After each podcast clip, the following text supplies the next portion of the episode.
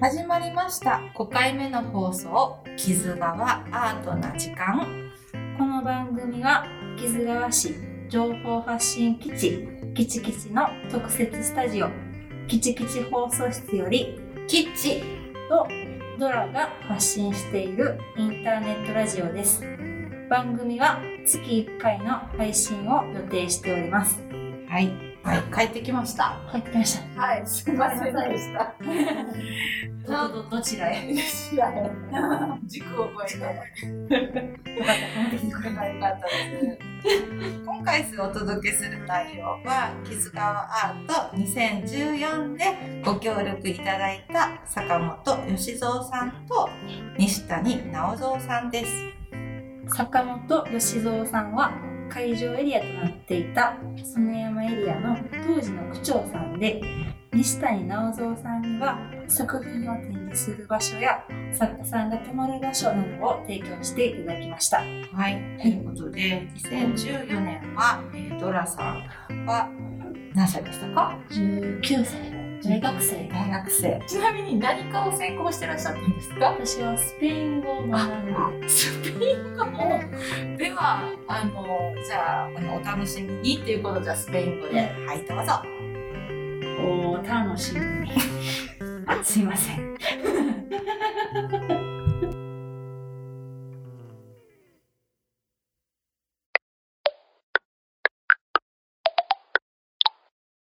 キキキキ放送室こんにちは。こんにちは。ありがとうございます、と今日はですね久しぶりにお二人に会えて私はとても嬉しいんですけれども 久しぶりです。えっとこの当時2014年はですね私にとっても結構特別なあの年でして、うん。というのはあのーまあいろんな村とか町を見させていただいて、今回2014年が初めて新しい町と古い町を一緒にあと公園ですね。公園を一緒に会場にした年やなっていうふうな印象なんです。園山エリアとかで傷があって2014年やりますって話聞いた時率直に傷があっての印象ってどんな感じでした？じゃあ坂本さんから。菅さん。からもうアートって全然どんなことするんだろう。うん。佐藤さんが来られて初めて、えー地域を見て、えー頼むところが入っていってですね、ここの家うわこれはここで何か展示したらいいなこの通りもいいなとおっしゃってたんですよ。西谷さんはどうでしたか？私もねその傷がアートっていうのはほとんど知らなかった、で宮森してる時に佐藤さんが来はって、まあ、まあその西宮神社の行事見せてくださいねっていう話があったけどその時は傷がアートだとは気づいてない。あと佐藤佐藤さんからすごく公園の話をよく聞いたんですね。やっぱり一番近くにあったこうえっとどこやったかな？土師山公園？で公園って意外にねこんなに山のところに公園がバッと開けた。だから大里？大里。の公園なんていうのは私初めてあそこは行きましたしあそこに資料館があるなんていうのは多分いまだに分かっておられる方っていうのは少ないかなっていうふうには思います。そうですよね。そういうふうにいつも当たり前のようにある建物とか空間がその期間中アートでいつもとは違う空間になった時そういう景色を見た時って率直にどう思われました？その額をあそこに建てた。はあ。これ何っていう感じでしたなひとときのその額が。その景色を切り取るっていう、まあ、そこの場所をね切り取ったり額になるっていう額装するっていう自分が額の中に入るっていうね発想とかがやっぱり面白いなって私もすごいお二人のね今こう写真を持って西谷さんいろいろ写真を持ってきてくださったんですけどご夫婦でね 座って。座っておられる写真とか。ほんわりするでしょ。えほんわりしほんわかほんわかします。絵から飛び出してきたような坂本さんのその印象に残った作品とかってありますか？いろいろありますね。この大里の、えー、詰め所だったかね、こんな土いっぱい畳の上な置いて後始末どないするんだそんなことばっかり考え台所に。た住んでっていう。なそれから女性センターの風呂あ場風呂場。あも見た。あと始末どないするんかなね どちらかというとまあその最初のスタートの経過から見てるのでスタッフの気持ちになりますよねどちらかというとね。で私はねあの、えっと坂本さんは本当に、えっといろんな方お見かけするんですけど坂本さんほど毎日あの見たなっていう方は毎日見毎日見たいあのそれは、えっと漁協のえ漁協事務所旧漁協事務所でですね坂本さんはいつも入り口らへんにおられて、なんかこう受付の方とかあともちろん作家の方とか喋られてたなっていう本当に人人一倍通われてたっていう私はすごく印象なんですけどもあの当時はどういった思いで毎日来られてました？か、で、えー作家さんと話してて私今度、えー長野城に帰るからあと頼むとか。頼まれて。作品の森を頼まれて。そっから、えー、そこにトマトになってるからそれ持って帰って、えー、大倉の家でし食事してたよ。うん。あしてた。堀川とかあんなの持って帰って、堀川さんとあれはそれねみん。な食べてた。らしい美味しかった。言うてうん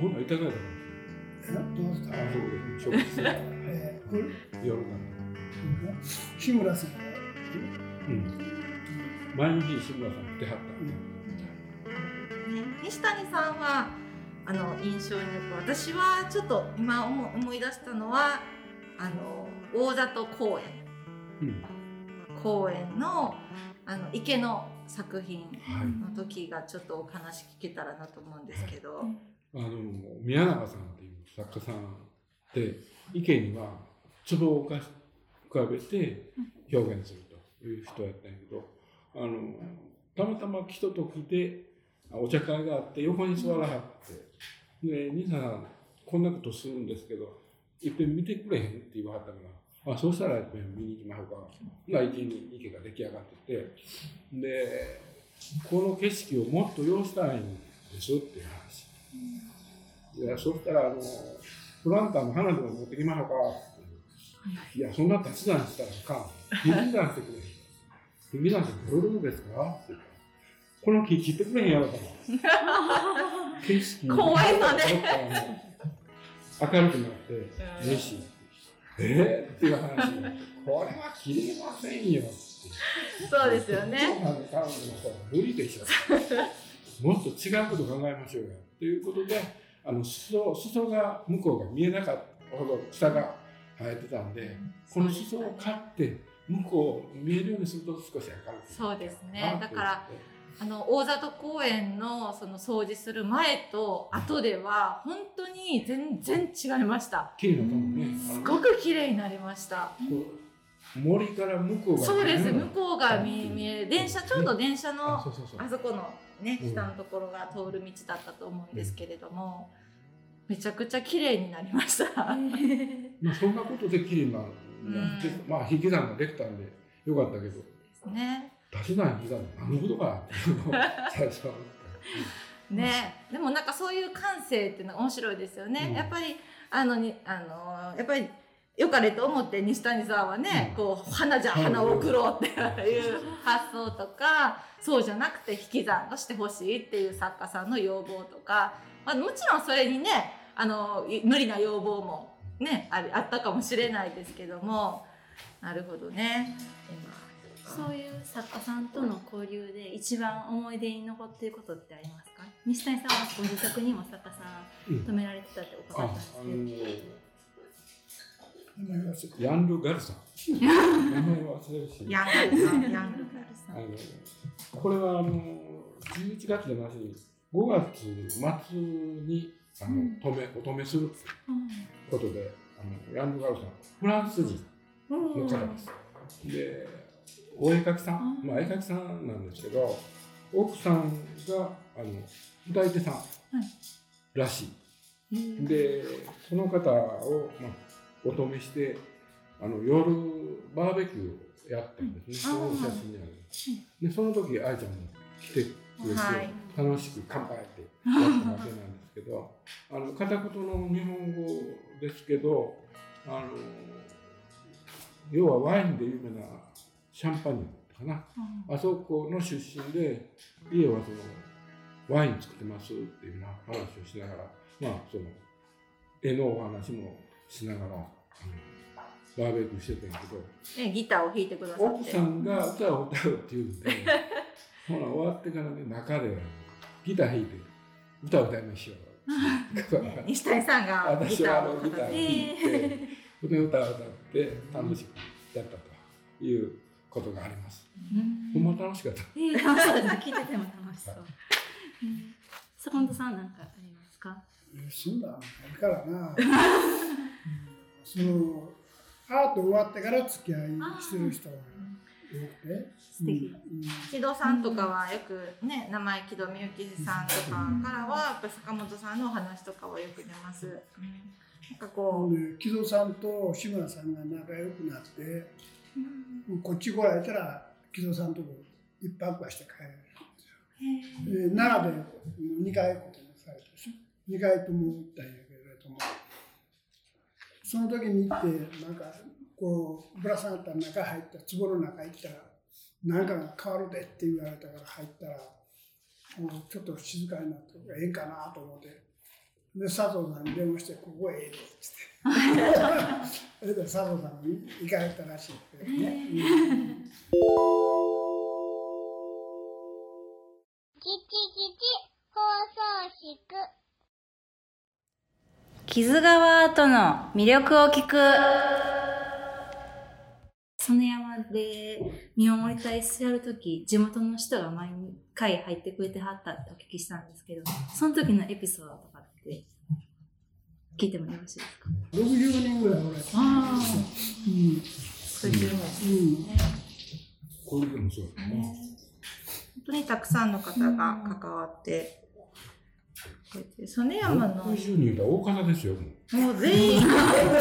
総動員で。70件しかないんでね。70キロのうち60件70分の60でね。そうだいぶだいぶ多いですね。いや親子で出てる方もおられるからねえ本当に。うん。ありがたい私もだから曽根山地区は今回その2014年3年前の年から街歩きから初めて入らせてもらって、そうだ思い出した。大里をやっぱ歩いた時にびっくりしたのは川水。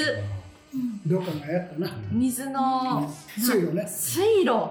本当にねあれはね感動しました。魚も出てるしな。すごく感動しました。あの、なんていうのかな、迷路みたいに水路が下になってて、で、私はもちろん、し、あの地区は知ってましたけど、あそこの中まで入ることってやっぱなないんですね、やっぱり。あの、地元でも、まあ自転車でこう、通学とか、つ、ね、その行くまではわかりますけど、そこまでやっぱ中に入り込んでの、あの感動っていうのは、すごく今でも印象的ですけど、地元の人にとっては当たり前の光景ですもんね。きっとね。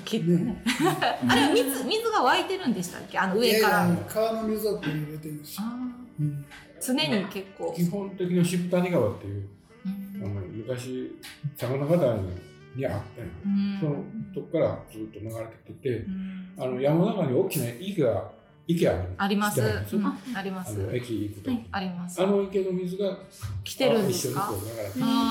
そこは井戸の水も出してというあ。そうですね。井戸の水は、あそこですね。大里、大里か海ら、大里会館から茶色い水が来た後。いや、本当に、鉄、鉄、鉄鉄分分です。だから茶色い鉄分のある水が、常に綺麗な水が流れてるのが感動しました。あの井戸掘って汲み上げて流してあーなるほどね。なんかやっぱそういった、あのー多分初めての、あの、木津川アート、こう、そのな、ま、村へ入っていった時に、その感動、プラスもちろん作家の、あの、作品の感動とかもあったのかなっていうふうに思います。あります。ありがとうございます。なんか最後に聞き忘れたことありませんか？ドラ。最後にお二人から一言ずついただきたいんですけどこの傷がアートのラジオで聞いてはるリスナーの方でもしも傷がアートのボランティアに参加してみたいなって思われてる方に一言ずついただいてよろしいですか？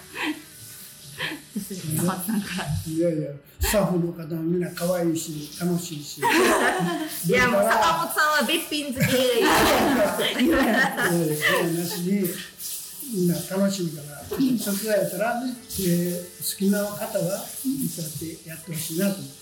僕みたいに直接電話でかかってくることのないように。かかってきたらもう最後捕まってしまいます。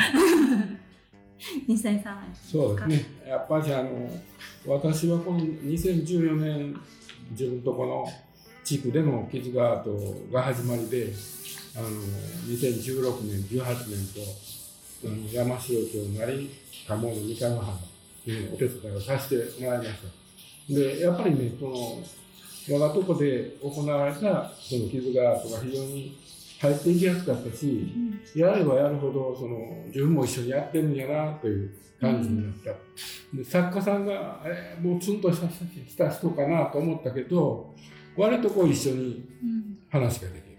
花置きましょうか。いやいや開きまへんっていう話ができたり。あこんなこと一緒に考えられるやんっていうことがあったんでで次また山城町行った時もあのお客さんでいろいろやりながら手すり作ったりやってしてましたけどね。で、あの、カム行った時も、あの、ちょっと来てくださいって電話かかってきて、もう気軽に行けるようになった。ちょっと来てねって言われて、はいはいって言って、これは、まあ 今まありがとうございます席があったんでっていうので、まあ今度やらはる、来ていただく人も、一歩踏み出すっていうことが非常に大きなことだとは思うんですけど、入ったら楽しいよって口だけじゃないですよっていうところらへんをこう伝えたんやけど、まあ、伝わりにくいけどとりあえず一歩踏み出してもらって手伝えばなんか楽しいなっていうところらへん見つけてもらえばありがたいなと思いますね。ありがとうございます。今日はありがとうございました。ありがとうご。ざいました。キチキチ放送室第5回目の放送「傷川アートな時間」ドライお話に出てきた2014年傷川アートさんの作家さんの作品を教えてください。はい、西谷さんがご自宅に泊めて、うん。夜はバーベキューを一緒に楽しんだとおっしゃっていたヤン・ル・ガグさんは、はい。フランス人の方でコンパネにアクリルで京都人のポートレートを描いたもの100枚を屏風のようにつなげて一つの作品として当時木津川市役所にさせていました。はい。そして西谷直蔵さんはえー西宮神社で見守りをされていたそうで、そこで作品を展示されていた志村陽子さんは、拝殿に神などで大地に張り巡らされている水脈をインスタレーションで表現されていました。また参道では松尾健さんが音による空間表現をしていました。これもまた神秘的な空気感だったと思います。で作家さんとのエピソードの中で西谷直蔵さんがはい。作品の展示について相談を受けたとおっしゃっていた宮永幸太郎さんは公園の池に壺を浮かべたインスタレーションを表現されていました。と、えー宮永さんが展示されていた会場を含め曽根山大型エリアには立派な水路があるんですね。そんな水路をなって、そして木津川を下り、大きな海へとつながっていく、そんな100年、1000年の開口を願われて、池と壺の出会いを表現されていました。はい。そうでしたね。はい。えっと、まあ、キツラアートについてこんなことや聞いてみたい番組の感想なんかもお聞かせください。どうぞください。えー、キチキチも。はい、キチキチです。はい。次回のゲストは佐藤圭吾さんの旦那様である佐藤淳先生と三谷千恵さんをお迎えいたします。どんなお話を聞こうか。ね。ね。はいナイスですね。では最後にスペイン語でさようならをどうぞ。さようなら。いいのかそれで。